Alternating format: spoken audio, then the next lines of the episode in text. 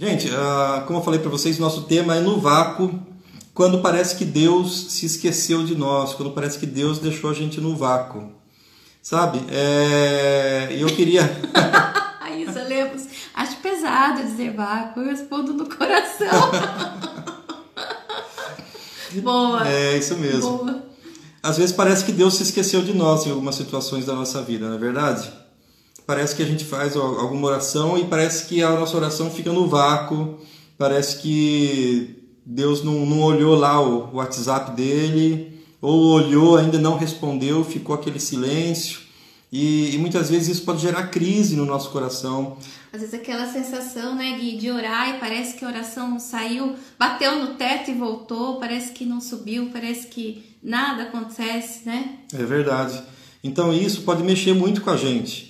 Só que é importante, hoje nós vamos conversar algumas coisas sobre isso e nós vamos entender como é importante a gente prestar atenção na palavra de Deus e como Deus trata cada situação. Aí, para nossa breve meditação, eu quero convidar vocês acompanhar a leitura, eu vou ler aqui Gênesis 40, 23. Só um versículozinho. Gênesis 40, 23. Ele fala o seguinte: O chefe dos copeiros, porém, não se lembrou de José. Ao contrário, esqueceu-se dele. Pense só. Aqui a gente vai, vai basear um pouquinho a nossa, a nossa reflexão na história de José. Sabe aquele José do Egito lá? Então, ele mesmo. Então o que, que acontece? Só para a gente ter ideia, só para a gente se localizar um pouquinho dentro desse texto, né, o chefe dos copeiros e estava o chefe dos padeiros também, estava preso com José. Estava tudo na mesma, mesma, mesma, prisão, tudo lá junto, tudo na masmorra lá. E, e daí, de repente, esses dois têm sonho e José interpreta o sonho dos dois. E daí o que acontece? Daí José interpreta o sonho, daí e o sonho desse chefe dos, dos copeiros era muito bom, era para ser, ser liberto e ele voltar a trabalhar lá, servir o faraó. E o que, que acontece? Daí José chega e fala para ele, viu? Ó, quando você for livre, lembre-se de mim, viu? Ó, se lembre de mim. E daí o que acontece? Daí foi justamente o que a gente acabou de ler aqui. Ao contrário, o chefe dos copeiros se esqueceu de José. Se esqueceu de José. Para a gente entender um pouquinho mais, José tinha sido vendido pelos seus próprios irmãos como escravo. Pense uma coisa por a, ciúmes, né? A cabeça de José. Nessa época, só para a gente ter ideia, José tinha mais ou menos 17, 18 anos.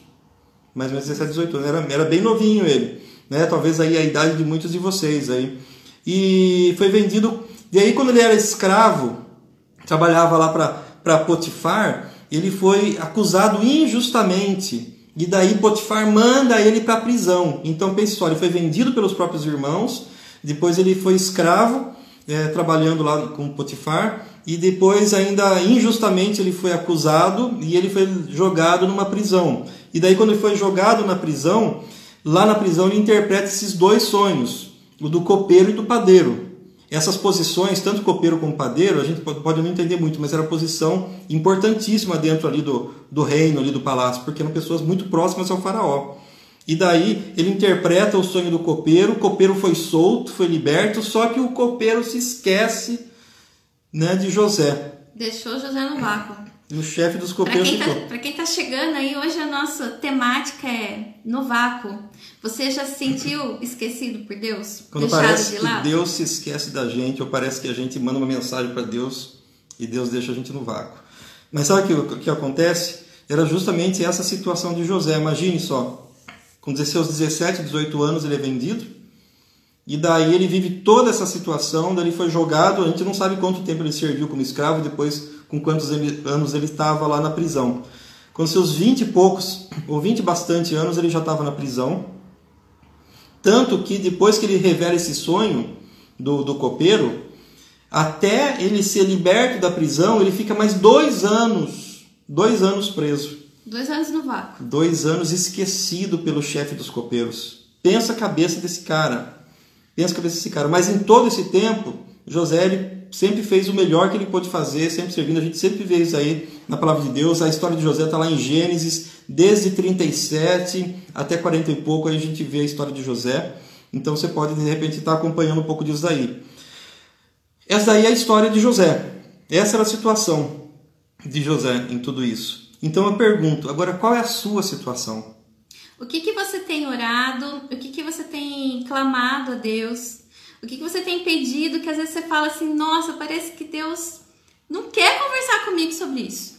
Deus não me responde nessa área, Deus não tá falando comigo nisso. Você já sentiu isso alguma vez? Quem já sentiu aí, dá um, um joinha. Quem já se sentiu assim em alguma área da vida, alguma vez na vida? Dá uma curtidinha. Eu aí. confesso para vocês que eu já me senti assim.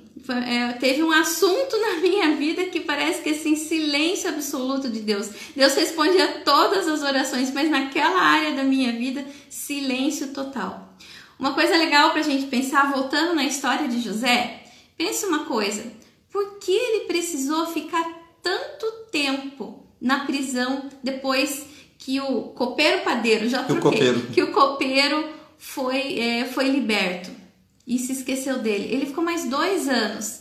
A gente pode pensar assim, poxa, Deus podia ter feito tudo de uma maneira rápida, de uma maneira bem assim, pá, estalar de dedos e tudo ter se transformado na vida de José. Mas por que que Deus Por que que demorou? você- por que, que teve esse tempo? Por que, que Deus permitiu, talvez, José passar por tudo isso que ele passou? Ah lá, Gilmane que deu joinha, É, já aconteceu com ela.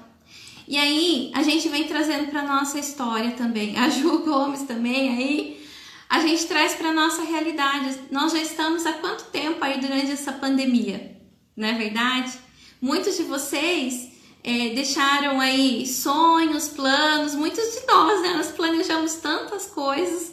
E a gente pensou assim, ai, vai ser duas semanas. Não, vai ser um mês, vai ser dois meses, vai ser pouco tempo e logo tudo vai se solucionar. Ah lá, o Lucas também já sentiu isso na vida dele.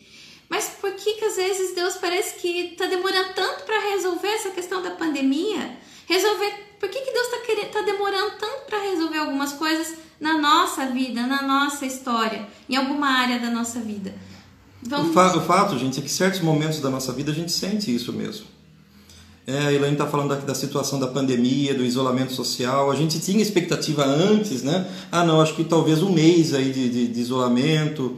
Mas o certo é que a gente já está há mais de quatro meses de isolamento e a gente não tem uma perspectiva de que ah, em 15 dias, 30 dias a gente vai voltar. Tudo gente, vai voltar ao normal. a gente não tem essa né? perspectiva. Do E- jeito que era antes. e a gente fica pensando assim, né? Por que, que Deus está permitindo tudo isso? Ou, puxa, por que, que Deus permitiu e de repente tudo isso acontecer e de repente atrapalhar a minha vida profissional? E a gente pensa assim, puxa, olha, perdi o emprego, ou puxa, tinha uma oportunidade e de repente por causa disso não deu certo, ou estava terminando, estou terminando os meus estudos e por que que t- tá tudo isso acontecendo? Agora, puxa, eu tenho que terminar meus estudos EAD, eu tenho que fazer as coisas diferentes, parece que tudo mais complicado. Olha o que o André Totti colocou aqui, super legal. Ó, parece que estamos vivendo o tempo de Noé, que passou na arca por um bom tempo, é verdade. É isso mesmo, Totti. Só que o Noé ficou 40 dias e 40 noites, nós já estamos um tempinho, né? Mas é isso mesmo, parece essa mesma é bem situação. por aí. Então, pode ser que você esteja nessa situação muito parecida com a de José, talvez não assim na, na intensidade com, como que José viveu, mas aí a gente precisa aprender um pouco com José, como que ele viveu, o que, que aconteceu, por que, que Deus permitiu todas essas coisas na vida dele. E aí a gente vai ver que, na verdade, Deus estava trabalhando na vida de José. E uma coisa importante para a gente saber é que o tempo de Deus é diferente do nosso. Para nós, a vida corre num ritmo, para Deus é outro. Porque Deus está mais preocupado em tratar certas coisas no nosso coração do que propriamente com o tempo que isso vai levar. Porque para Ele o mais valioso é que Ele está tratando no meu e no seu coração. E a gente vai ver algumas coisas que foram tratadas na vida de José. Olha só o que diz Gênesis 41, versículo 1. Ele fala: Passados dois anos completos, passados dois anos completos, Faraó teve um sonho. Aquele sonho das sete vacas gordas, depois das sete vacas magras, e daí, daí que o copeiro falou assim: Puxa, tem um cara lá na prisão que ele interpreta sonhos. Depois de dois anos, ele se lembrou de José lá na prisão, que ele estava lá na prisão. Daí que José foi chamado na presença do faraó. Só para vocês terem ideia, quando José foi vendido como escravo, ele tinha seus 17 e 18 anos. E quando José foi chamado na presença do faraó, ali para interpretar o sonho, José estava com 30 anos. São pelo menos 12, 12 a 13 anos. É isso, gente. Eu sou de humanas. Façam as contas aí. E José estava com 30 anos quando ele foi chamado 12 a na 13 presença anos. do faraó. Então, gente, é, a gente às vezes fica se questionando, puxa, mas já estamos há quatro meses nesse isolamento e agora? Mas pode ter certeza, gente, que Deus está querendo tratar alguma coisa na sua vida, na minha vida. E o que Ele tem para nós, a vontade dele é sempre boa, agradável e perfeita. A gente tem experimentado isso em várias situações da nossa vida. Em vários momentos a gente fica pensando, Deus, por que está acontecendo isso? Depois a gente vai olhar lá na frente, o que Deus tinha para a gente era sempre, sempre o melhor. E é legal, né, Gui? Primeiro ponto aí é que presta atenção. É interessante que. Olha só o primeiro ponto, que é isso aí que o Guilherme estava falando, ó. Deus estava transformando José de um sem noção, porque ele ficava contando os sonhos dele lá, lembra no começo, quando ele tinha 17 para 18 anos? De um sem noção para um cara sábio, para uma pessoa sábia. E muitas vezes Deus está trabalhando isso em mim e você, porque em algumas áreas da nossa vida a gente pode estar tá sem noção, se achando arrogante e tudo mais, mas Deus está trabalhando para que a gente se torne sábios. Você aí, você fala assim, mas eu sou jovem ainda. Mas você pode ser um jovem sábio, um jovem cheio do Espírito Santo, né, Gui? Com certeza, o que Deus quer para mim e para você. Uma vida de maior intimidade, maior comunhão com Deus. Quanto mais coisas a gente passa na presença de Deus, mais nós o conhecemos. Mais Deus se revela para mim e mais Deus se revela para você. É isso que Deus quer trabalhar na minha vida e na sua vida, que a gente o conheça de perto em todas as situações, em todas as circunstâncias. José, quando ele teve o sonho, que nem isso que a Elaine falou, José teve esse eh, teve sonho. Então, o que, que aconteceu? Nesse tempo todo, em todo esse período, Deus estava trabalhando coisas na vida de José. E uma das primeiras coisas, que nem o que a Elaine falou, ele, ele era um sem noção. Era um sem noção, ele estava falando dos sonhos dele para os irmãos dele. Você imagina, né? Chegar e falar, né? Vocês vão se, se. Como que diz? Vocês vão se curvar, se curvar diante de mim. diante de mim. Ah, é para o irmão ficar bravo, não é não? Gente, pense só, o irmão mais novo fala, vocês vão se curvar diante de mim. Ah, os irmãos mais velhos falam assim, esse cara tá sem noção. Esse cara vai precisar apanhar, levar uns tapas mesmo. E foi, e, infelizmente, foi isso que aconteceu, só que um pouco mais grave até, né? E daí o que, que acontece? Só que depois de um sem noção, Deus nesse tempo todo trabalhou na vida de José para deixá-lo um José sábio. Um José sábio. A gente vai ver em Gênesis 41, versículos 38 e 39, que ele fala o seguinte: Disse Faraó: Será que vamos achar alguém como este homem, em quem está o Espírito divino, em quem está o Espírito de Deus? Não há ninguém tão criterioso e sábio como você. Olha o que Faraó falou ali de José. O José era o sem noção, que estava meio falando, mas agora, depois de todo esse tempo, Deus trabalhando na vida dele, o próprio Faraó fala: Olha, não existe ninguém tão criterioso e sábio como você. A segunda coisa, gente, que nós podemos aprender aí com esse tempo todo que Deus estava trabalhando na vida de José é que Deus também transformou o José de um José que se sentia injustiçado para um José perdoador. Pense só, José ele se sentia injustiçado. Tanto que se a gente for ver antes, já, lá em Gênesis 40, vai falar que José se queixou da sua situação de injustiça para o copeiro, para o copeiro-chefe lá na prisão. Lá na prisão ele fala: Olha, eu fui preso injustamente. Olha, não, não era para eu estar tá aqui. Isso aqui. Então se lembre de mim quando você for liberto, tal. Porque olha, não está certo isso que estão fazendo comigo. Então José, ele estava talvez com aquele sentimento no coração dele. José, graças a Deus, a gente vai ver a história dele, uma história assim de homem íntegro, tudo. Mas tinha ainda coisas para tratar no coração dele. Talvez esses dois anos que ele ficou ainda mais na prisão, Deus queria trabalhar, forjar a vida dele para algo muito maior que Deus tinha preparado para a vida dele. Então José, de, repente, daquele cara que se sentia injustiçado, Deus fez dele um José perdoador. Um José com uma outra mentalidade, com outro coração. Olha só, o antes era o José é, do, de Gênesis 40, que ele estava falando lá com. Que ele reclamou, né? Que ele reclamou lá pro, pro, pro copeiro lá que estava preso. Depois disso, a gente vai ver o José perdoador em Gênesis 45, 15, que ele fala o seguinte: que José, ele, quando viu seus irmãos, beijou todos os seus irmãos e chorou com eles. Pense só no José que foi trabalhado todo esse tempo. Porque José, quando ele, quando ele chegou e viu os irmãos dele, humanamente falando, ele poderia é, jogar tudo na cara dos irmãos dele. Falei assim: o que Olha o que vocês fizeram para mim. Vou mandar matar vocês. Ele já tinha, já estava revestido de autoridade. Mas não. Quando ele vê os irmãos dele, ele olha para os irmãos e ele chora e perdoa os irmãos. Muitas vezes a gente precisa trabalhar algumas coisas no nosso coração, do perdão, da maturidade, da sabedoria. E esse tempo que Deus muitas vezes não está ainda respondendo aquilo que você está esperando, é tempo de se trabalhar, muitas vezes de se quebrantar de Deus na nossa vida. Porque muitas vezes nosso coração é tão duro, tão difícil de ser trabalhado, se nós não passarmos por algumas situações, nós não nos quebrantamos. Nós não abaixamos a bola, a gente não, não, não, não, não se deixa ser trabalhado por Deus. Então Deus muitas vezes permite o silêncio, permite esse tempo para que a gente possa ser é, trabalhado e humilde, para que quando a bênção chegar, eu saiba que veio das mãos do Senhor. Eu saiba administrar aquilo que Deus me deu, porque veio das mãos dele, não é mérito meu, é, é graça dele. E aí eu digo uma coisa para você: não desperdice esse tempo.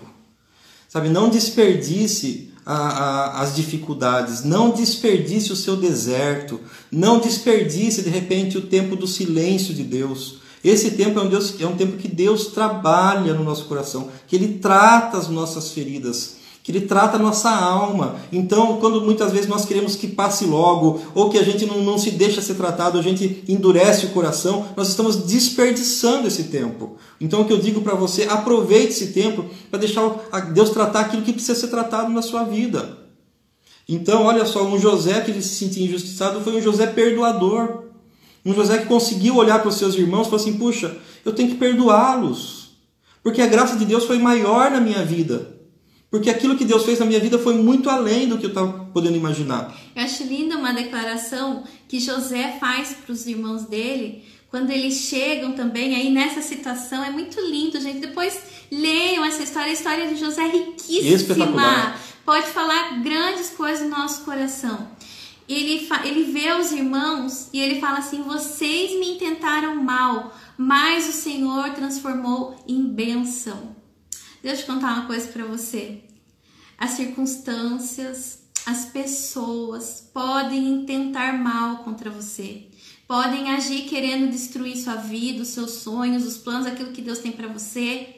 Mas o fato é que para nós que somos servos do Senhor, que amamos Jesus, que temos o Senhor, o Senhor transforma em bênção, porque tudo coopera para o bem daqueles que amam Amém, aleluia. Amém. Pode dar uns uh! corações para o Senhor para glorificar o nome dele. Então, aquiete o seu coração. Se você está passando por esse tempo, aquiete. Deixe Deus trabalhar em você e saiba que até o mal Deus transforma em bênção, porque Ele quebranta e transforma o nosso coração. E olha só, gente, a terceira coisa que Deus age nesse tempo que a gente pensa que a gente está no vácuo, é que Deus transformou a vida de, de José num José que era ingênuo, um José ingênuo, num, num José maduro. Um José que entendeu os propósitos de Deus na vida dele. Talvez no começo, lá quando ele teve o sonho, ele poderia talvez ser muito ingênuo, talvez viajando muito, que nem a gente falou, um José sem noção, crianção. meio crianção, tal, com seus 17, 18 anos ali, mas agora a gente vê um José maduro que compreendia os propósitos de Deus na vida dele. E por isso, gente, muitas vezes Deus quer transformar muitas vezes a nossa ingenuidade ou imaturidade sabe, em, em, crentes, em servos de Deus, discípulos de Jesus, maduros, que compreendem o propósito de Deus na nossa vida. E igual a Elaine falou, todas as coisas cooperam para o bem daqueles que amam a Deus. É porque quem entende isso é porque entende o propósito de Deus na sua vida. Eles são chamados segundo propósito, né? É isso Deus mesmo. Deus tem propósito para minha vida, para sua vida. Não esqueça disso. Assim como a história de José, né? Que eu acho que é tão linda a gente contar isso. A história de José dizia respeito a ele mesmo, a vida dele com Deus mas dizia respeito à própria nação de Israel, porque depois ele foi usado por Deus dentro de uma história muito maior para ser bênção para aquele povo.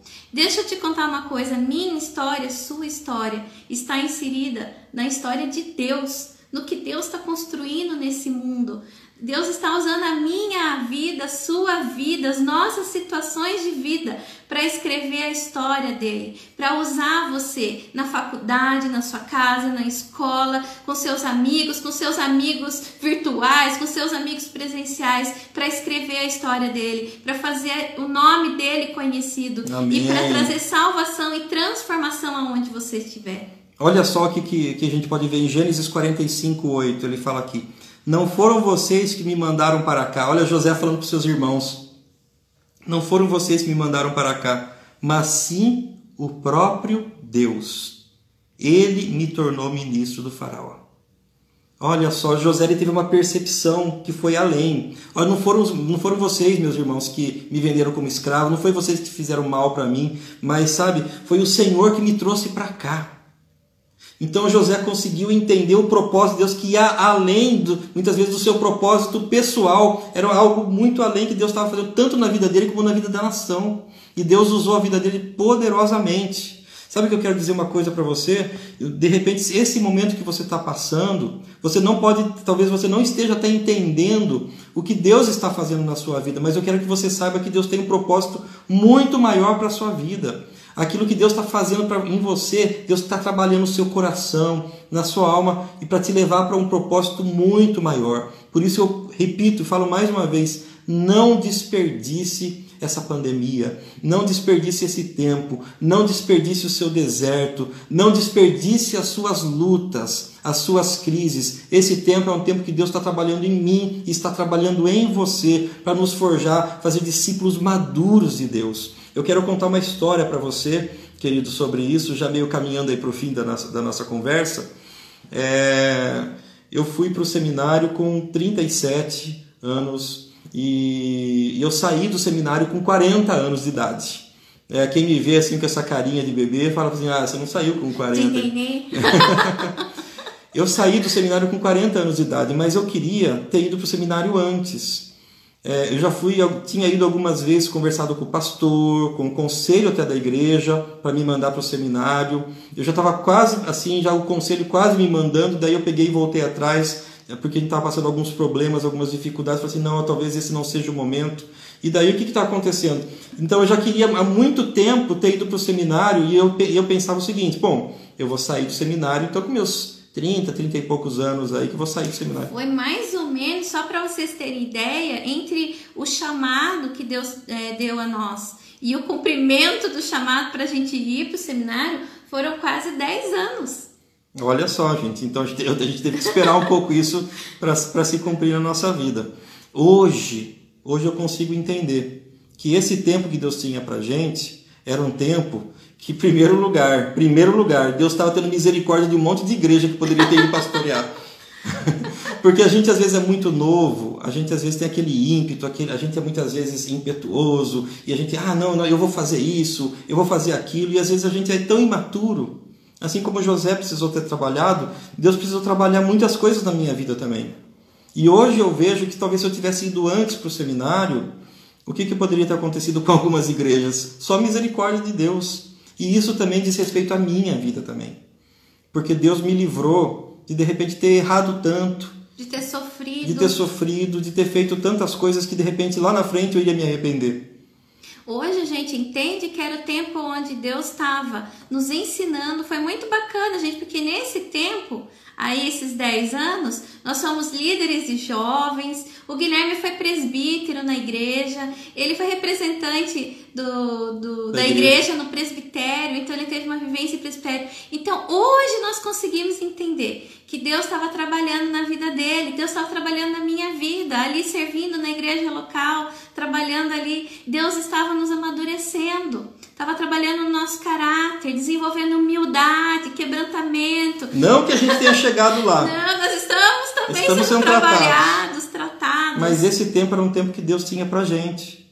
E talvez esse tempo que você muitas vezes tem, esteja se sentindo no vácuo, ou esteja sentindo como se Deus estivesse distante de você, ou talvez Deus não esteja te respondendo ou respondendo aquelas orações, é o tempo que Deus está tratando e está trabalhando muito na sua vida. Eu quero deixar para você aqui três versículos aqui da palavra de Deus, eu queria que você prestasse atenção aqui, em Gênesis 39.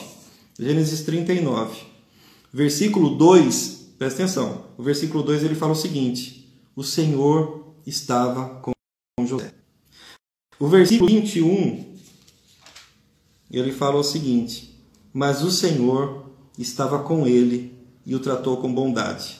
E o versículo 23, tá? É, porque o Senhor estava com José e lhe concedia bom êxito. O que, que chamou a sua atenção nesses três versículos?